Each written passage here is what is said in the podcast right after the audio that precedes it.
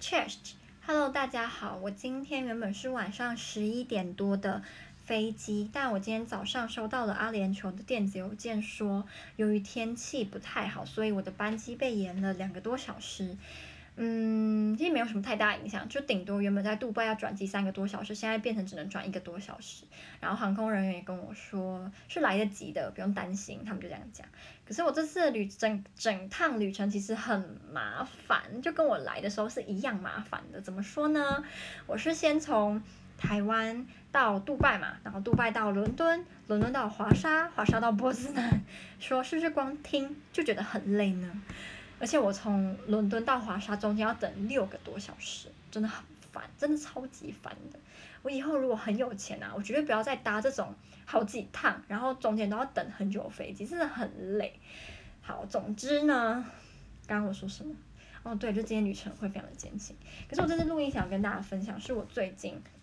应该说我这三天啦看的几本书，因为要回要回波兰了，所以。回不然就看不了那么多的中文书了嘛，所以呢，我就这几天疯狂的看书，一直看，一直看哦。那我正想要跟大家分享的是四，其实五本，但是第五本那本我真的很喜欢，所以呃，如果可以单独的介绍它就好了。所以那本我可能不会讲，它的名字叫做《梦的颜色》，是日本人写的。那我今天主要想要讨论的四本书呢，一本叫做《公主向前走》，一本叫做《雅西亚的好孩子》。一本叫做《黄昏堂便利商店》，一本叫《实习医生的秘密手记》。他们四本的，我觉得内容都不太一样。呃，要先从哪一本开始讲才好呢？先从《亚细亚的好孩子》好了。它的作者是刘二喜，名字好怂。然后它的副标题是一个大陆学生视野下的台湾。这本书是在。二零一二年的时候写的吧，我没记错的话，他是建筑相关的学系的人，然后他来台湾的时候，原本第一志愿是台湾大学，第二志愿是东海大学。为什么会挑东海大学呢？因为我刚刚说他是读建筑的嘛，他就说他之前就被其他的陆生提到东海大学是一个非常非常漂亮的大学，里面的建筑物很多都会让人。就是流连忘返，所以他才决定第二志愿要选东海。那他最后是上东海大学，他也决定要来台中。那二零一二的台中，我其实我不太有印象是什么样子，因为我不太确定说七期跟秋红谷那边一大堆的房子是在什么时候冒出来的，我不知道二零一二的时候有没有，因为他在这本书里面啊讲到很多次，就是。他眼中的台湾是一个，如果你就单单以一个城市摩天大楼的多寡跟市容来看的话，台湾是一个很算是蛮怎么讲呢？乡村景貌的国家，以乡村样貌为主的国家。那他在二零一二年的时候来台湾的嘛，他里面就有提到说什么，全台湾好像最多高楼大厦的是。台北吧，然后第二是高雄，第三是台中，我印象中是这样。他就有计算说，就是超过几公尺的算是摩天大楼。那台湾总共好像那个时候台北有三栋，台中诶，高雄两栋，台中多少忘记了。总之就是很少啊，数目很少。尤其是跟比如说跟上海比，跟广州、深圳、北京，那我们根本就是你知道大叔嘛。可是它里面有讲到，他觉得一个国家。或一个城市发展的高低呢，不能够单单只以这个地方的摩天大楼有多少，它能不能用行动支付这些？这时候还没有行动支付，那我只是就是用现在很多中国人会拿来比较台湾的，就是我们都没有行动支付这件事情来说，我们是个很落后的地方。可是我也没有要说我们到处都很进步，因为。如果你要说老实话的话，中国大陆的确现在非常多的城市绝对是把台湾抛在后面。就你就以他们比如说贸易啊，或者经济这些来比的话，我们绝对是惨输人家。可是像它里面也有提到一些细节、一些人性化的部分，就是中国大陆即使是现在也可能比较赶不上的。那它里面提到的几点有，第一个就是我们的垃圾分类。然后分类的很踏实，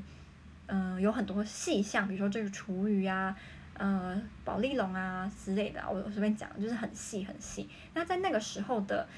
呃，对那时候中国来的陆生来说，这是一个很难分类的工作，就是他们不习惯把垃圾分的那么细，所以他们很多时候都不太确定这个垃圾到底要丢在哪里。可是他觉得这是一个很好的就是措施。那第二个就是，虽然我们路上没有什么垃圾桶，我觉得台湾的马路基本上都是没有什么垃圾桶，除非夜市，夜市就会有。然后虽然我们没有很多垃圾桶，可是我们的街道基本上基本上是很干净、很整齐的。那我在波兰的时候啊，欧洲国家大部分路上都会有非常多的垃圾桶，你走一条街可能就有四五个垃圾桶了。那那些垃圾虽然有垃圾桶，可是路上有时候还是很脏。我必须说。我自己这样比较啊，台湾整体是比波兰，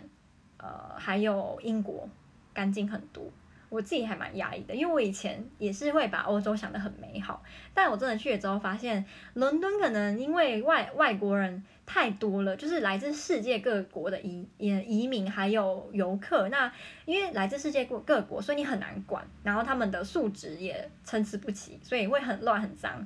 算是预料之中了，但其他一些波兰比较小的城市啊什么的，其实还是没有我们干净，还是我们没有我们的大城市干净，所以这一点我也是还蛮骄傲的。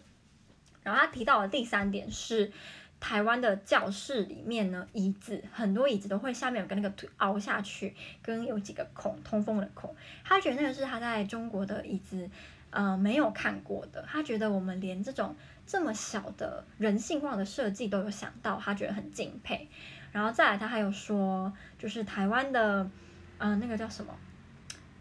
捐发票，就是或者是照顾弱势族群，呃，捐发票，救救植物人啊，什么这些，然后都在到处可以看到那个捐款箱，路上也很多。我们姑且不论他们是诈骗还是真的，但是真的。的的确还是占多数啊，就是那种弱势团体需要人家帮忙捐钱募款的，他觉得这个也是他在中国比较少接触、比较少看到，大家会这么乐意去帮助一个国家、一个社会的弱势族群。他有提到什么吗？好像一定是还，因为这本书还蛮厚，但我忘记了，因为我是昨天去银行办事情的时候边把它看完，有些地方我就没有记得那么清楚。那除了这些地方，他当然有提到我们不好的。他有说，就是他来台湾之前呢，其实对台湾充满了各式各样的幻想、遐想，觉得我们是一个自由民主的净土，是一个没有受到可怕共产主义、社会主义所摧残的地方。再加上他们觉得，就是那个时候，二零一二年之前，他们会对台湾有那种正面的叫什么正面印象吗？觉得我们是跟中国人是不一样的，大家可能都蛮有钱的，但，呃，的确，他们在二零一二年以前也有很多不实的报道啊，例如说我们很穷啊，我们怎样怎样啊，这一定都有。可是，据这个作者所说，他身边的人对台湾基本上都是抱持着正面的幻想的，所以他在来之前也是这样，但是他来了之后，他就有说到，其实台湾有很多很多很多的缺点。呃，例如我们的交通非常的乱嘛，然后政治有的时候也是乱到不行，然后他还有说，有时候呃很多人都会假借政治或是假借帮助弱势团体的名义来诈骗，所以其实我们的确有非常多不好的地方，比如还有行政政府的行政效率很差，可是他也有说，就就算他看清了台湾这些不好的地方，他还是觉得我们是很有吸引力的。地方，我会一直说地方呢，是他在里面有提到，他刚来很不习惯的一些事情之一，有一个就是他身边很多的教授，东海大学教授或是台湾朋友们，都会自然而然的把中国跟台湾分两边，或是他们在一些研讨会的时候，他桌上的国旗就会是中国，呃，中华人民共和国的，然后他台湾朋友的国旗就会是中华民国的。或是教授就会说哦，你们中国那边，然后台湾怎样？他其实说，嗯，他有很多的中国朋友是很不习惯这些地方，甚至有些会因为听到教授说啊，你们中国，我们台湾就愤而离席，甚至是因为这样就讨厌台湾的人都不在少数。可是他自己觉得。嗯，这种事情就不没有什么标准答案啦。教育不同，然后生长环境也不一样，加上我们其实分离的时间也蛮也有算有点时间了，所以他觉得就不用想那么多，就互相尊重就好，他也不会这么在意。所以我觉得他算是陆生里面还还蛮不错的。那他最后几篇呢，有提到我觉得很有趣的事情，就是他有讲到。台湾跟日本以及中国跟日本有在人民的部分有一个很大的差异，就是台湾人普遍都是很亲日的，然后中国人普遍都是很讨厌日本。我其实，我觉得其实到现在应该也差不多是这样，因为我自己呀，其实有时候都会去看一下微博的新闻，跟他们现在上热搜榜的是什么事情。然后常常看到跟日本有关的热搜，或是比如说林志玲跟日本人结婚，下面那个留言呢，哦，都是不堪入目的，很可怕。所以我发现，至少是以网络上网络上来讲，很多中国人的确是非常讨厌日本。那台湾人就不是这样，就大家很喜欢，就是说台日友好或日台友好随便。然后就有就是里面就有提到他觉得为什么会这样的原因，那以及他还有说就是他觉得。嗯，台湾人有一个很特别的想法，就是当我们遇到中国人的时候呢，都会莫名其妙的觉得自己比他们进步，比他们有教养，比他们有礼貌。但当我们遇到日本人的时候，又会莫名其妙的觉得我们比日本差，我们没有日本干净，我们没有日本人有教养，我们没有日本人有礼貌。但是这其实是一个很难说的事情。就是有可能你今天随便挑这个台湾人，他是跟中国人一样没水准的，但也有可能你随便挑这个台湾人，他是比一般平均的日本人还要更有礼貌、更有教养。那他就说，台湾人就是面对日本人就会有莫名的自卑，非常的自卑；可是面对中国人又会莫名的非常的骄傲，他他觉得非常的可笑。对，所以我觉得还蛮有趣，因为我自己也很有这种感觉。那我现在认为啊，台湾已经不是就是。面对日本人会有莫名的自卑，我觉得我们在面对韩国人跟面对来自特定省份的中国人也会这样的自卑。这些特定省份，比如说上海、香港、北京这种比较大大都会型的，然后还有厦门这种呃中国城市，我们也会觉得他们会不会认为我们是乡下啊，还是什么？对，那所以其实现在已经二零一九年了，这些事情还是有还是在发生啊。哦，他有提到说。嗯，很多时候在中国，有时候会纪念，比如说什么九一八事变啊，纪念也不能纪念，就是把这些日本人曾经对中国人做在二战做的不好的事情提出来讲的时候，中国人就会同仇敌忾嘛。大家发现台湾人好像就比较不没有这种感觉，就我们不会有特别的纪念日，然后来说，就日本人怎么杀了这么多台湾人啊？比如说他们在治台时期，一定也有对台湾人有。不好的地方，但我们就比较不会，大家众人不会特别挑个日子，然后就是来说日本人当初怎样怎样什么，对，啊，这也是我觉得蛮明显不一样的地方。可是我觉得，如果他这位作者二零一九年再来台湾，应该又会有很多新的体悟。好，好的坏的一定都有啦。那第二本我想要跟大家分享的是一本叫做。实习医生的秘密手记是由阿布所写的。这本书莫名其妙的好看诶，它分了很多章节，它分了其他专科、外科、妇儿科、内科、值班室内外，对，这几个章节。然后这几个章节里面都会有一小一小一小的故事，然后这些小故事他自己都有说，其实大部分都是真实发生的，有一些你可能觉得很扯。但的确是这样，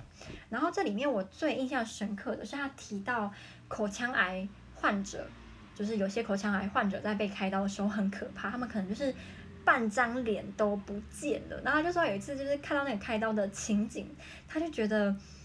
那个被拔下来那半边的脸的那个眼睛啊，就是他就盯着那个眼睛看的时候，他就有一种莫名其妙数不上来很诡异的感觉。他还有提到说有一个很资深的医生就跟他说。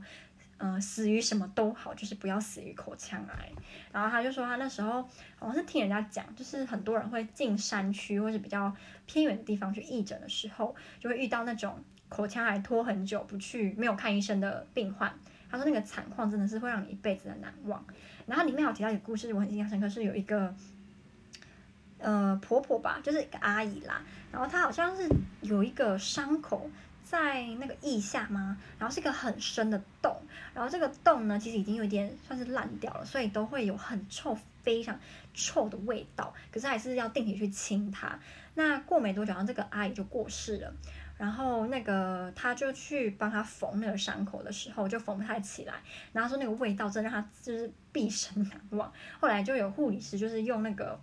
不知道是棉棉花还是什么，把那个口伤口塞起来，才没有那个臭味。那我就觉得 非常的身临其境诶，就太可怕了。然后他还有提到，就是他有一次就是看病患的时候呢。不小心，因为那个病患已经失去意志了，然后他就帮他扎针，就那个那个病患就是在挣脱的时候，那个针就扎到这个医生，他就很紧张，他就说什么被针扎是其实，在医生啊、护理师是很常见的一个算是伤害嘛，然后他在当下就想了非常多，如果他这个患者有艾滋病，有什么 B 型肝炎啊、C 型肝炎啊，该怎么办啊？什么什么，可是后来好像我忘记是那个阿姨是 C 型肝炎的阳性。还是 B 肝，因为其实我对 B 肝跟 C 肝我没有什么，我没有什么太大的了解，所以我不太确定是哪一个。啊，好像 C 对是 C 型肝炎的 positive，然后他就觉得很可怕，可是他后来没事啊，后来他的那个老师就跟他说，要因为这样子而真的感染到 C 肝是很很难的，我看他讲什么，嗯哦，他说针扎后曾请教肝炎权威的老师。他回信叫我放心，说没有接触到较大量的血液，其实感染到的可能性微乎其微。对，好，然后，嗯，他说医护人员针扎的几率是每人一年会有一至两次，此外还有被传染肠胃炎甚至肺结核的风险。在医院也偶尔听说那些因照顾病人。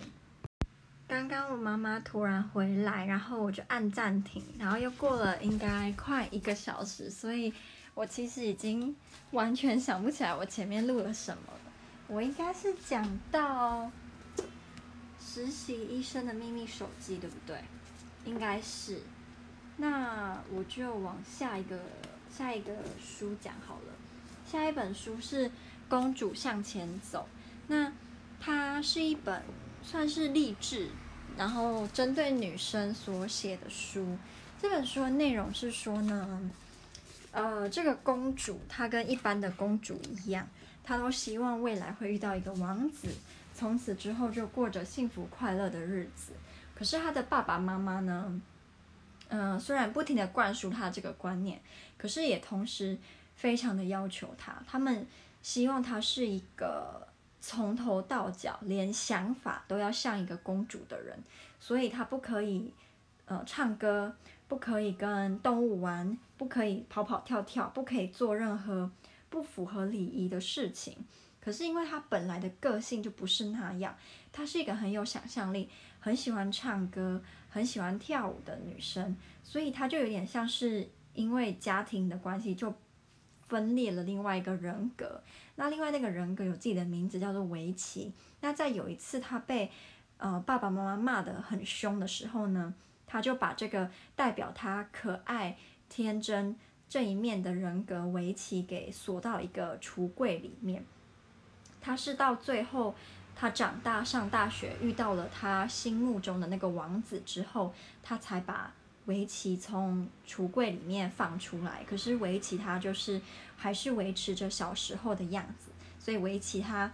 依旧是个小孩。可是这个公主她已经是一个大学生了。那这个王子呢，在一开始的时候，让公主认为自己是全天下最幸福的人。王子非常的善解人意，而且很爱公主，然后他们两个过得非常非常的幸福。可是到后来，王子渐渐的露出本性，他会把，呃，发生在他身上所有不好的事情都说是公主的错。他会开始折磨公主，说一些很难听的话，就是心灵折磨公主就对了。可是公主她一直觉得。呃，或许真的是她的错，再加上围棋，她仍然记得小的时候被爸爸妈妈骂，然后被爸爸妈妈瞧不起，被爸爸妈妈认为就是拥有天真，然后像孩子气一样的个性是值得丢脸的，所以维奇他也深深的认为王子会变成这样是维奇跟公主的错，是他们两个的错，即使他们什么都没有做。那公主一开始的时候其实就尽全力的去改变。去变得更好，王子生气就包容他，王子想要吃什么就尽百分之百的力气去做给他吃，反正是变得非常的服从，然后只会检讨自己。可是后来公主发现这不是她想要的，然后再加上公主她原本住的就她娘家的后花园呢，她在小的时候有遇到了一个猫头鹰。那这个猫头鹰是一个医生，然后是一个很聪明的医生，他会给公主一些意见。那总之，公主在婚姻不顺利之后就回娘家，然后就又在后花园遇到了猫头鹰，然后猫头鹰就跟她说，公主必须去寻求真理，她找到真理之后才会知道该怎么解决跟王子之后的事情。在找寻真理的这条路上，公主遇到了非常多的困难。然后她，我印象最深刻是还要过一条一个大海吧，好像就是划船这样。可是他遇到了船难，可是他不会游泳。然后在这个大海上遇到了一条海豚。其实我觉得照一般的童话故事的那个叫什么规则来讲，就是海豚就会载着公主，然后就结束。可是这边不一样，是海豚跟公主说：“今天我即使载着你离开这条大海，这不这条。”这这个大大海的量词是什么？不知道。总之，他就是说，即使我现在救了你，但下次你再遇到船难，你一样会死。所以，倒不如我教你怎么游泳，让你学会救自己。然后，在这个大海上，海豚就一直教公主跟教维奇该怎么游泳。那后来他们也学会了。所以之后，当他们遇到有人，比如说威胁说你们再这样的话，就把你丢到海里什么，他们就会说我不怕，我会游泳，我会救我自己。总之，你看到后来会觉得很受启发吧，然后学到很多东西。就这本书是我会想要去买买下来的。然后因为我已经要回去了，我没有办法买。可是我会觉得之后等我回来，或是等我刚回去，然后一切定下来之后，我就会想要把它买下来，然后就是叫我妈妈先帮我拿。我还蛮喜欢这本书的，他讲的很多呃励志的话语或是鼓励的话，因为搭配上童话故事。跟就是一个有头有尾有冒险的童话故事，所以你不会觉得你在听人家说教，因为蛮多的励志的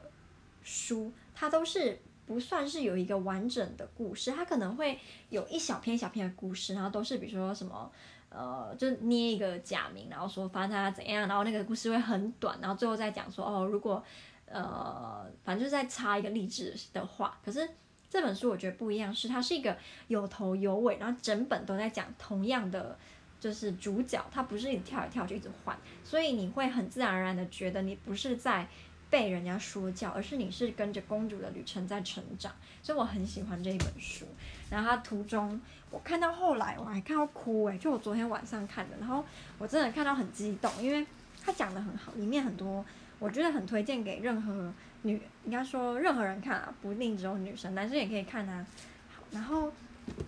下一本我很喜欢的是一个叫做《黄昏堂便利商店》的书。这本书的内容有点奇幻，它是说呢，这是日本日本的文呃算是青少年文学吧，就是说在某一个神社旁边有一个便利商店，然后这个便利商店贩卖你这个顾客。就是很想要，非常非常非常想要，用你全心全意的心想要的东西。那这个东西不一定会是在别人眼中多么价值连城的东西，可是这边这这间便利商店一定都会有。那这个老板是有一头银色长发跟金色瞳孔的人，其实他不是人啊，他是狐狸。可是他是个好好狐狸，他就会帮助来到因缘际会来到这间便利商店的人们，因为不是每个人都可以到这间便利商店，你必须要。有一个很想要、很想要的东西，你才有可能会踏到这间便利商店里。然后这个这本书里面就有好几小篇的故事，就是不同的人他们有不想呃不同的想要的东西。那我自己印象蛮深刻的是，有一篇在讲有一个女儿，她的妈妈呢平常是一个很很温柔，然后人很好的妈妈，但是偶尔就会变成像另外一个人，像巫婆一样。会很尖酸刻薄，讲话会很难听，就是你会觉得他是故意要讲那些话来让女儿难过，让女儿心心碎的那种话。然后有一次呢，那个妈妈就又变成那样子的妈妈，她就把女儿最心爱的娃娃叫什么名字忘记，把那只娃娃丢掉，然后还故意跟就女儿回家就说：“妈，我的那个娃娃呢？”然后妈妈就一脸没有没有把她说：“我把它丢了。”就是你知道她就是很故意啦。然后后来这个女就很难过嘛，她就那时候很晚了，她就冲出家，她是国小而已，冲出家门要去找她的娃娃，然后她就找到了这间便利商店，然后她就在里面找到她那只娃娃，可是她发现那只娃娃呢，在这个便利商店里面的样子不太一样，这一只她找到的娃娃是有点像是毁容，就一半的脸是黑掉，然后裙子很脏，就是被烧过，她就把它带回家。然后带回家之后，就是就很惊讶，发现其实这只娃娃是妈妈小时候的娃娃，因为妈妈她的就等于说她的外婆，其实就跟她妈妈有时候发作一样的病，她会有的时候很可怕，甚至会揍她。总之是感觉是精神分裂啦。所以妈妈看到这只娃娃，看到她就是丢掉的娃娃，被妈妈丢掉的娃娃又走回，又应该说又被女儿拿回来之后，她就有点。良心发现嘛，我也不知道怎么讲。后来他就没有再就是对女儿这么的忽冷忽热了。然后第我已经忘记第几本嘞，有一这一本叫做《真的》，它是刘子杰写的爱情小说。然后这本小说非常的曲折离奇吗？它会在真假，然后小说。中的小说就等于说有点像什么梦中梦啊，这是小说中的小说。然后那个主角是小说家，然后在写小说，然后那个小说家甚至还找枪手。就是这本书你要花点时间才能搞懂到底现在在干嘛，因为里面有太多真真假假、虚虚实实。我觉得就跟在谈恋爱的时候一样，我们有时候会为了爱情去做一些，你事后想想你会觉得。诶，这真的发生过吗？我真的曾经这样吗？所以这本书我觉得还蛮推荐给看腻很普通爱情小说的人，喜欢有一点动脑筋，然后情节绝对想不到的，他就可以来看这本叫做《真的》，然后是由刘子杰写所写的。其实我还有很多很喜欢想要跟大家分享的书，像我刚刚一开始应该有说吧，《梦的颜色》、《大村敦志》这本我也非常的推荐。它是一篇一篇的小故事连的，可是它每一篇故事跟每一篇都有关系，所以不是那种呃互互没有关联的小说。所以《梦的颜色》呢，我也非常推荐。它跟那个刚刚说的便利商店的性质有点像，都是属于励志、感人的奇幻小说。对，然后蛮喜欢的，就跟大家分享到这里。